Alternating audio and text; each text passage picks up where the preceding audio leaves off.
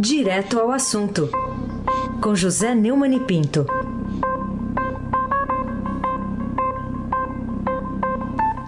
Oi, Neumani, bom dia. Bom dia, Raíssa Abac, Carolina Ercolim. Dia. Carlão Amaral.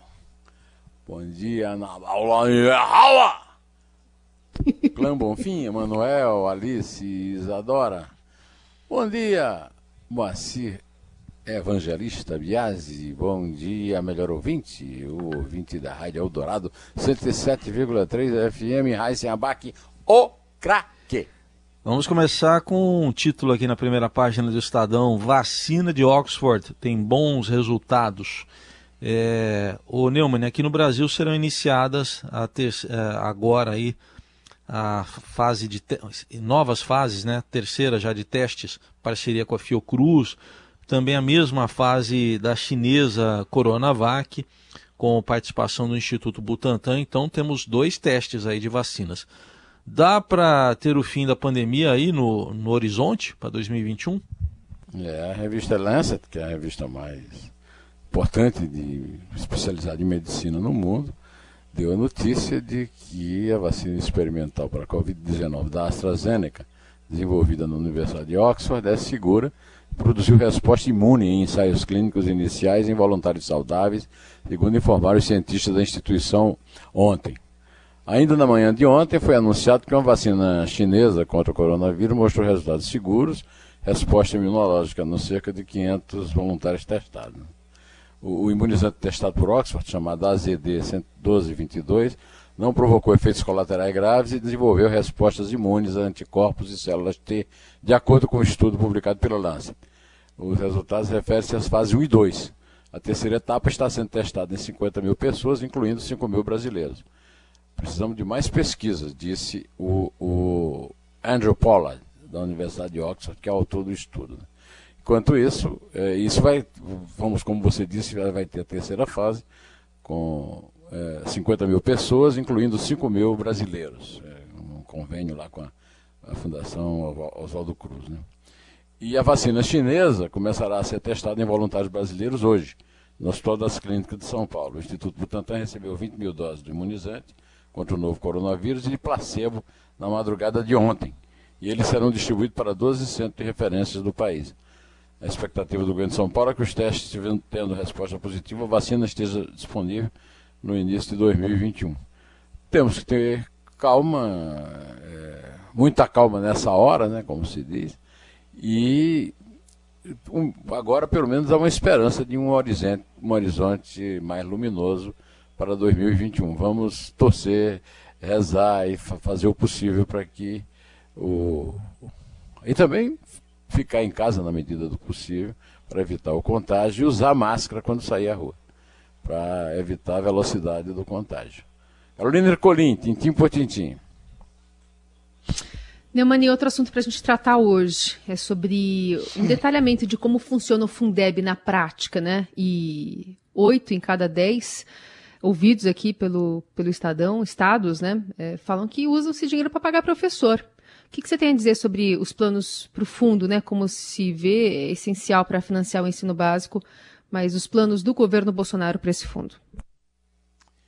É, eu me baseio aqui na reportagem de Renata Cafado, que é, cobre educação para o Estadão, dizendo que a proposta do governo Jair Bolsonaro de permitir que apenas 70% dos recursos do fundo sejam usados para pagar professores e outros profissionais pode causar o caos na educação no Brasil, porque o estudo mostra que oito em cada dez cidades do país usam todo o dinheiro do fundo para a folha de pagamento.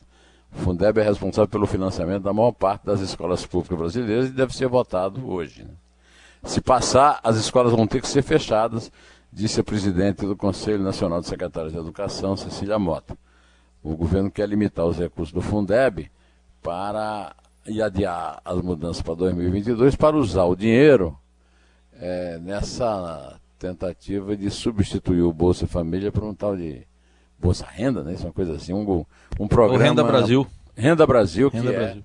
é Renda Brasil, que é um programa demagógico e também para um tal de um, um, um voucher creche, é, que é, é para financiar privatização do ensino básico, que é uma loucura. É simplesmente uma loucura. Espero que isso seja derrubado no Congresso. É o fim da picada, mais uma investida do governo Bolsonaro contra a educação. É, Heisenbach, o craque. O Neumann, é outro destaque do dia, o governo quer duplicar bônus a militares. É um título aqui na chamada da primeira página do Estadão. A Carol há pouco detalhou essa notícia. O que, que você tem a dizer sobre mais esse privilégio aos fardados no governo do governo do capitão, né? Ele não, não é capitão, né? Que terminou como capitão. Ele terminou como capitão, está aposentado como capitão e foi proibido pelo ministro do Exército da época, o general Leônidas Pires Gonçalves, que ele citou um dia desse como grande mito da vida dele, mentira, ele foi proibido de citar, de cursar o, a ESAO, a Escola dos Oficiais, por falta de é, disciplina e de inteligência para cursar, para ser é, oficial do já foi presidente da República, né? É, o governo vai pretende criar duas categorias de cargos e gratificações dentro do Poder Executivo a ser ocupados exclusivamente por militares com remunerações maiores que os valores atuais. Os oficiais que hoje recebem até R$ 1.734,92 para exercer cargo de confiança na administração, podem passar a receber até R$ 6.991,73. Mais de seis vezes o salário mínimo, que é de R$ 1.045, de acordo com a minuta da medida provisória, a qual o Estadão Broadcast teve acesso. É, o texto também permite que os militares continuem sendo designados para cargos e funções destinados a civis.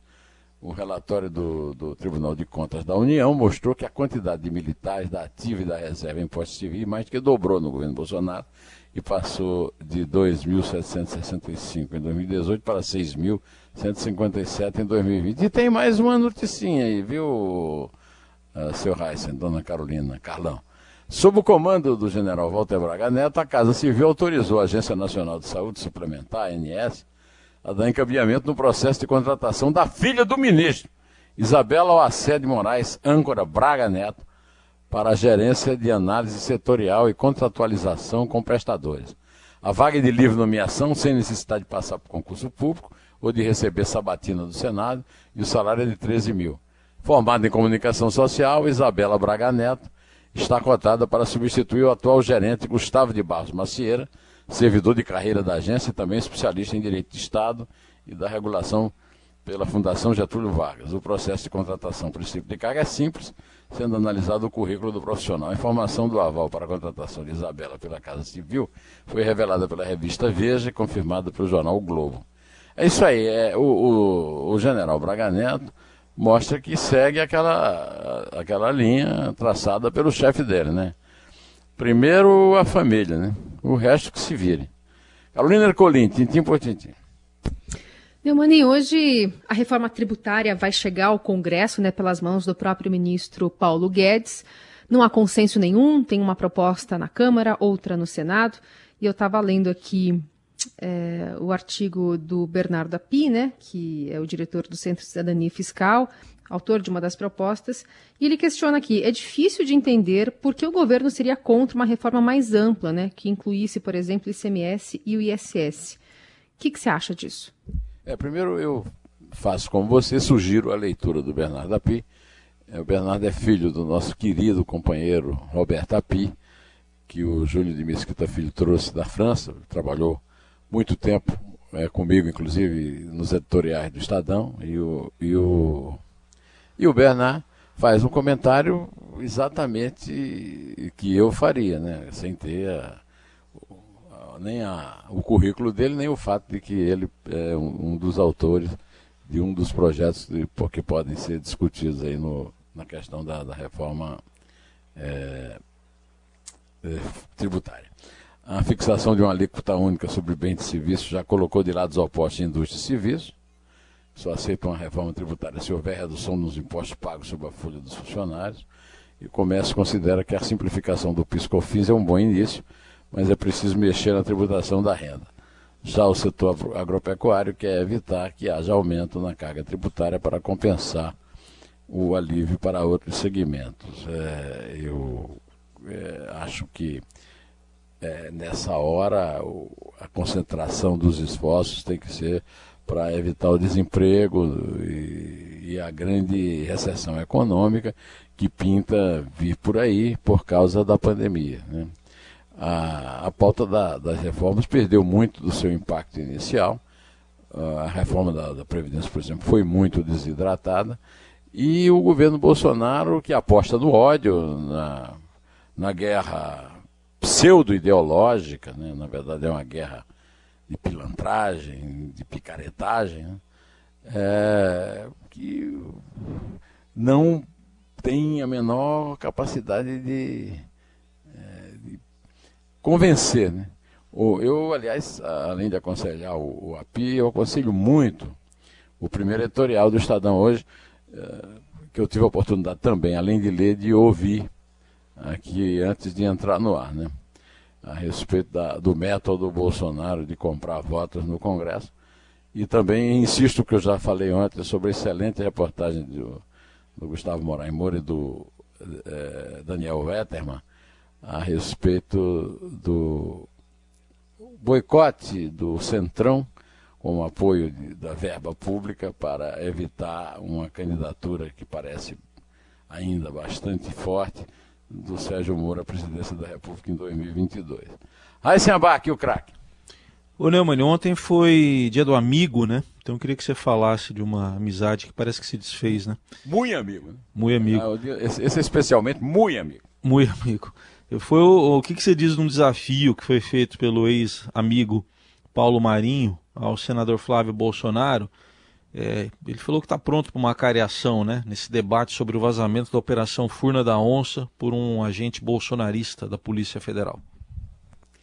Bom, é, o, a desculpa do Flávio Bolsonaro que o Paulo Marinho é, é suplente dele é uma desculpa estúpida. Quem que escolheu? O, foi o Paulo Marinho que pediu para ser suplente ou foi ele que deu a suplência para o Paulo Marinho? Mas a questão não é nem essa. O, o que o Paulo Marinho falou é acachapantemente lógico. É, com o poder que o Fabrício Queiroz tinha, com o poder que o Fabrício Queiroz ainda tem, com o susto que o Fabrício Queiroz preso representa para a família Bolsonaro, por que de acho o senhor Flávio Bolsonaro demitiu Fabrício Queiroz em outubro de 2018? Ora, bolas! Pelo amor de Deus, isso é tão óbvio. É, eu só queria saber se, não, se numa cariação é, é, é, é, bolo de mandioca do. aquele que eu adoro lá, o bem casado, viu, Carolina? Bem, pelo amor de Deus, não tem sentido a admissão do, do Fabrício Queiroz se não tivessem sido avisados. E da mesma forma da Natália lá no, no, no, no gabinete do Bolsonaro, papai. É isso aí. Estou com o Paulo Marinho e não abro. Não, nem conheço o Paulo Marinho. Aliás, também Felizmente não conheço o Flávio Bolsonaro. Mas é, isso aí é, é, é tão óbvio que até espanta.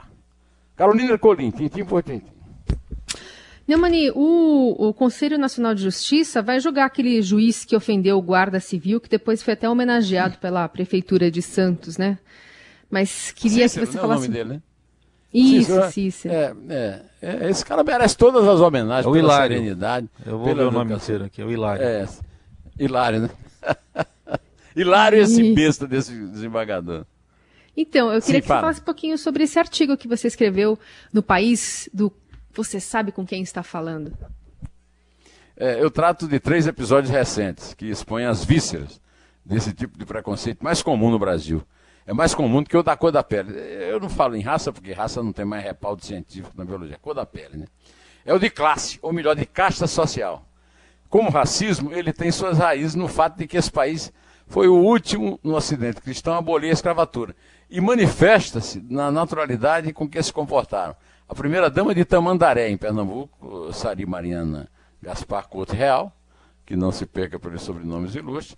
O engenheiro civil diplomado Leonardo Santos Neves de Base e a mulher Nívia Vale del Maestro, engenheira química, que é, ofenderam o, o, chefe da fiscalização lá no Rio, quando foram flagrados sem máscara, e o citado desembargador paulista Eduardo Almeida Prado Rocha de Siqueira. Aliás, como eu sempre faço, aconselho os bons textos, tem um texto espetacular do Walter Maierovitch na, no blog do Fausto Macedo hoje, a respeito do Siqueirinha.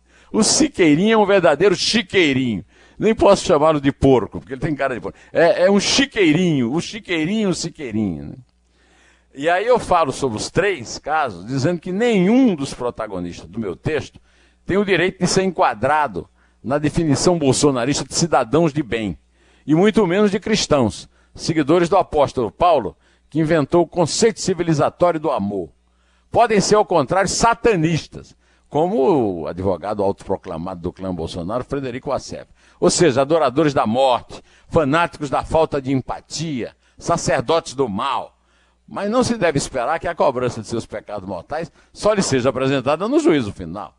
A verdadeira justiça dos homens não deveria ser condescendente com a infanticida de Recife, o casal que considera seus diplomas acadêmicos atestados que autorizam a agir acima dos códigos legais, e o juiz que usa a máscara invisível dos supremacistas sociais, que ganham fortunas para garantir o rigor da lei para quem os incomode, e sombra e champanhe francês apenas para a própria gay. E viva o, o, o veterinário lá que multou o, o, o casalzinho, né? E o Cícero Iá, Hilário, né? Eu vou, o, vou dar o nome dos dois aqui. Flávio Graça. É, os dois guardas, são dois guardas, o ah. Cícero Hilário Rosa Neto e o Roberto Guilhermino da Silva. Receberam medalhas ontem numa cerimônia com pouca gente e distanciamento social, tá bom? E o Siqueirinha, o máximo que ele vai ser punido, se for, é para receber os seus altíssimos salários em casa sem ter que trabalhar e na Praia de Santos sem máscara durante a pandemia. Pode contar, Carolina. É três.